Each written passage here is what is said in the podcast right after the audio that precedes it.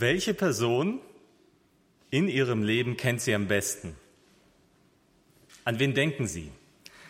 Wenn ich über diese Frage nachdenke, dann habe ich festgestellt, das ist meine Frau. Ja, wir sind seit zehn Jahren kennen wir uns und seit acht Jahren sind wir verheiratet. Und ich habe festgestellt, ich kann ihr nichts mehr vormachen. Wenn ich reinkomme, weiß sie sofort, bin ich gut drauf, bin ich schlecht drauf oder bin ich sehr schlecht drauf. Sie weiß es. Welche Person ist das in Ihrem Leben? Ist es vielleicht Ihre Ehefrau oder Ihr Ehemann? Ist es ein guter Freund, eine gute Freundin oder sind das Ihre Eltern, die Sie am besten kennen? Heute möchten wir nicht über diese Person reden, heute möchten wir über die Person reden, die sie am besten kennt. Und das ist unser Gott. Gott kennt sie am besten.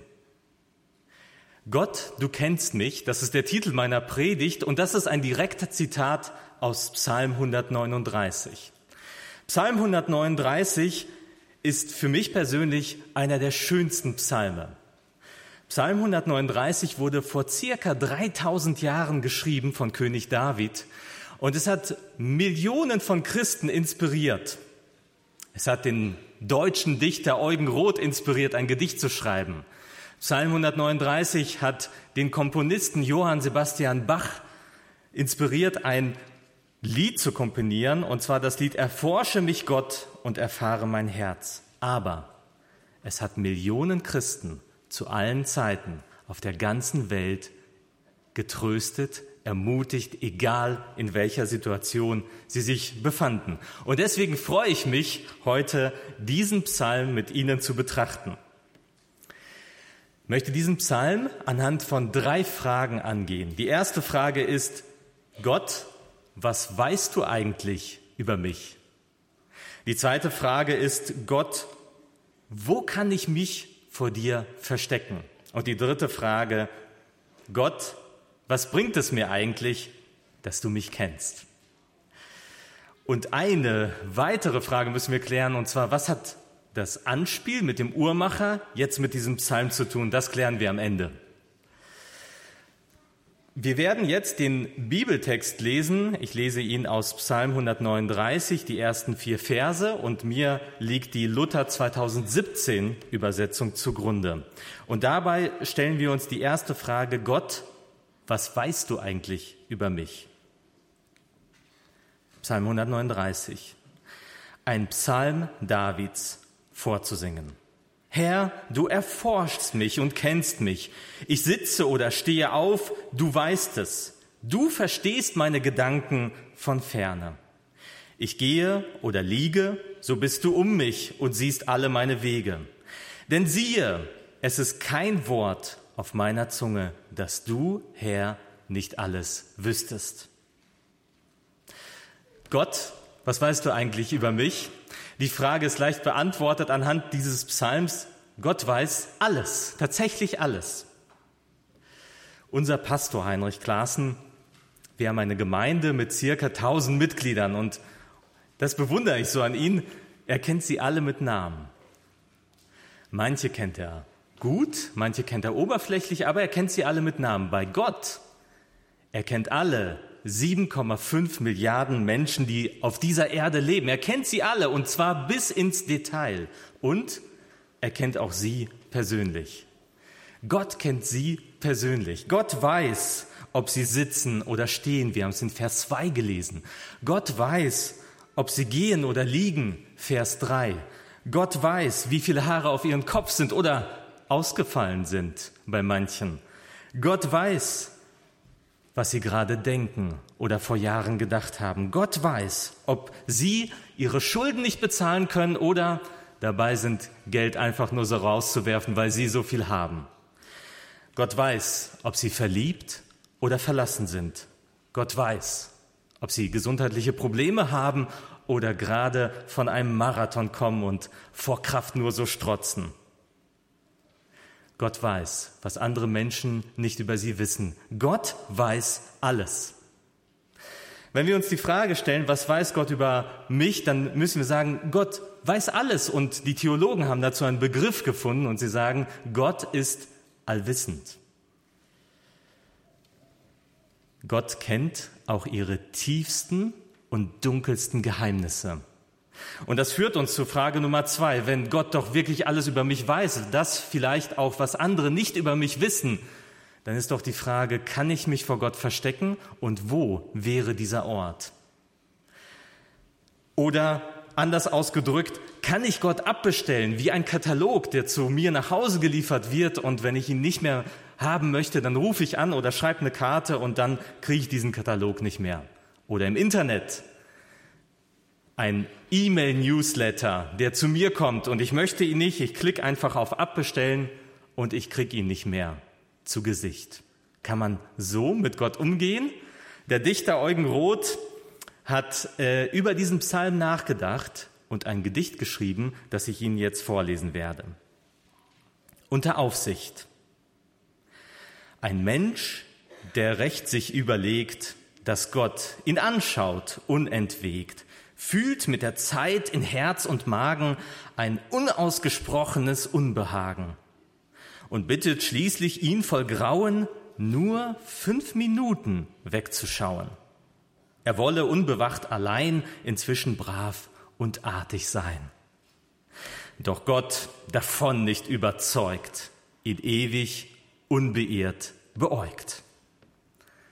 Gott kann man nicht einfach so bitten, wegzuschauen. Vielleicht kann man sich aber vor Gott verstecken. Und das werden wir gleich sehen anhand von König David. König David war ein Meister im Verstecken. Er war, bevor er König wurde, war er politischer Flüchtling und war auf der Flucht vor König Saul. Und dann kam er in menschenverlassene Gegenden, um sich dort gut zu verstecken. Aber ich habe mir die Frage gestellt, gibt es eigentlich gottverlassene Gegenden? Und die Frage, ob man sich vor Gott verstecken kann, die finden wir in den nächsten Versen ab Vers 5, Psalm 139, Verse 5 bis 10. Und ich möchte diese Antwort vorlesen.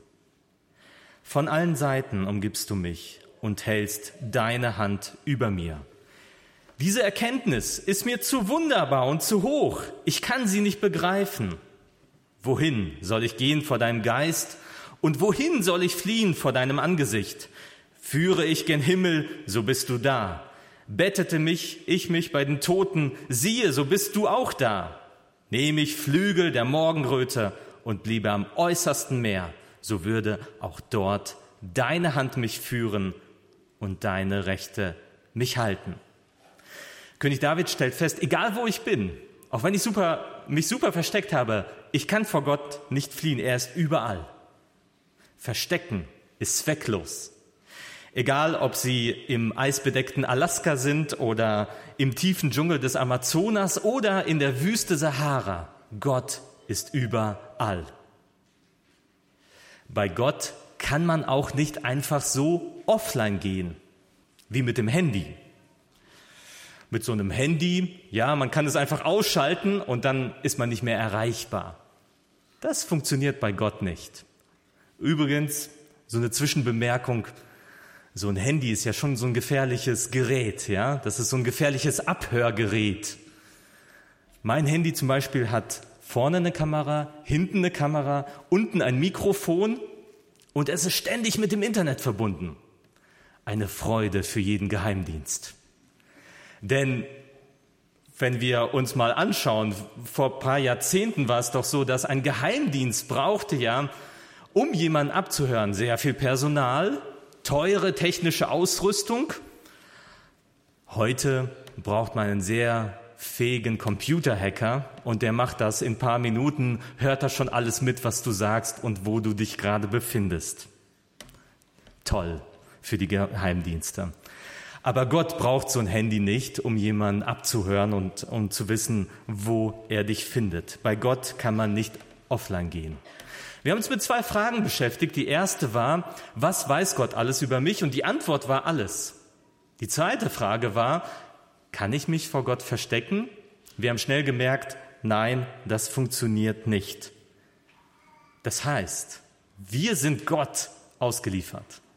Und wenn wir Gott ausgeliefert sind, dann kommen wir zu der dritten Frage, Gott, was bringt es mir eigentlich, dass du mich kennst. Was bringt es mir? Und ich möchte das mit einem Wort beantworten. Das Wort heißt Wegweisung. Wegweisung. Das bedeutet, dass ich einer Person in meinem Leben erlaube, in mein Leben hineinzusprechen, mir den Weg zu zeigen. Vielleicht würde man neudeutsch sagen Coaching, würde man das so ausdrücken. Und was ich so erstaunlich finde an diesem Psalm 139 ist, dass David diese persönliche Beziehung zu Gott hat. Und er sagt, du, Gott, gib mir Wegweisung. Und das lesen wir in den letzten Versen, Psalm 139, Verse 23 und 24. Erforsche mich, Gott, und erkenne mein Herz. Prüfe mich und erkenne, wie ich's meine. Und siehe, ob ich auf bösem Wege bin und leite mich auf ewigem Wege. Das, was David macht, er sagt, Gott, ich gebe dir zwei Einverständniserklärungen. Die erste Einverständniserklärung ist, ja, Gott, erkenne und prüfe mein Herz. Die zweite Einverständniserklärung ist, Gott, gib mir Wegweisung, zeig mir den Weg. Kommen wir zur ersten Einverständniserklärung, erforsche und erkenne mein Herz. Sind Sie bereit, Gott in Ihr Herz reinschauen zu lassen? Erinnern Sie sich an das Anspiel, wo der Kunde ganz aufgeregt reinkam und gesagt hat, hier sind die Zeiger, reparier mir, die, äh, die Zeiger sind kaputt. Und der Uhrmacher, der erinnert ihn, nein, es liegt an der Uhr. In, Im übertragenen Sinne ist, steht das Uhrwerk für mein Herz. Und ich habe mich auch daran erinnert, wie oft, wie oft ich selber zu Gott kam, wie dieser Kunde. Wie oft ich ihm meine Zeiger, meine Probleme auf den Tisch geworfen habe und hat gesagt, du musst das wieder in Ordnung bringen.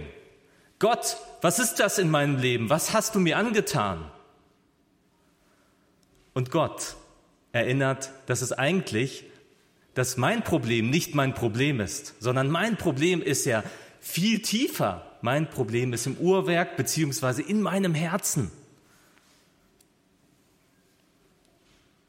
Oft gehe ich dann raus wie dieser Kunde, total enttäuscht von Gott, voller Vorwürfe, gehe raus und merke, in meinem Leben komme ich nicht weiter. Meine Zeiger kann ich nicht reparieren.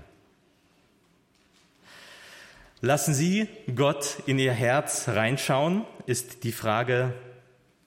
Kommen wir zur Einverständniserklärung Nummer zwei. Gott, gib mir Wegweisung. Und da habe ich an Profisportler gedacht. Ich habe mich gefragt, warum brauchen so ein Thomas Müller oder so ein Toni Kroos Weltmeister, warum brauchen sie Wegweisung? Und ich glaube, wer die Fußball-WM dieses Jahr in Russland verfolgt hat, 2018, der weiß es. Das waren super Spieler, die angetreten sind. Das waren Weltklasse-Spieler. Sie kamen auf den Platz. Die Hoffnung, Erwartung war sehr hoch. Und dann schnell sind sie ausgeschieden. Ich bin kein Profi beim Fußball, deswegen kann ich das nicht weiter kommentieren. Was ich mir einfach nur wünsche, ist, dass diese Mannschaft sich mit dem Trainer zusammensetzt und der Trainer ihnen Wegweisung gibt. Ihnen zeigt, wie sie uns wieder, wie uns Deutschen, wieder zum Sieg in der nächsten WM führen können.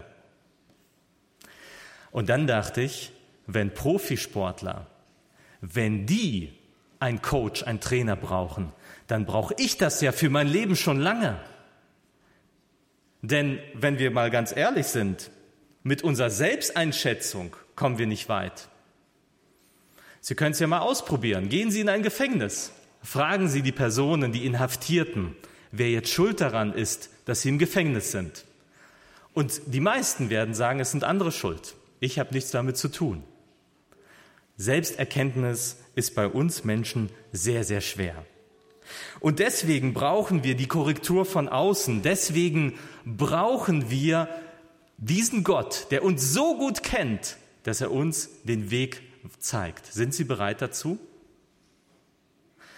Und Gott, weil er uns kennt, weil er mich kennt, weil er meine, in mein Herz sieht, wusste das. Und Gott sendet seinen eigenen Sohn auf diese Erde, um uns den Weg zu zeigen. Gott sendet uns seinen Sohn und er stirbt am Kreuz für unsere Sünden und macht den Weg, den Weg zum ewigen Leben bereit. Er macht ihn fertig. Danke, lieber Gott. Man könnte den Vers so zusammenfassen, Psalm 139, den ganzen Psalm mit folgenden Worten. Gott kennt mich und begleitet mich mein ganzes Leben. Die Frage an Sie lautet, kennen Sie Gott? Haben Sie so eine Beziehung wie David, der von sich sagen kann, ja Gott, prüfe mein Herz und Gott, gib mir Wegweisung? Was würde passieren, wenn Sie diese Einverständniserklärung, diese beiden Gott geben? Ich lade Sie ein, diesen Vers, diesen Psalm zu beten zu Hause und zu entdecken, was passiert, wenn Gott sie auf ewigen Wege führt. Amen.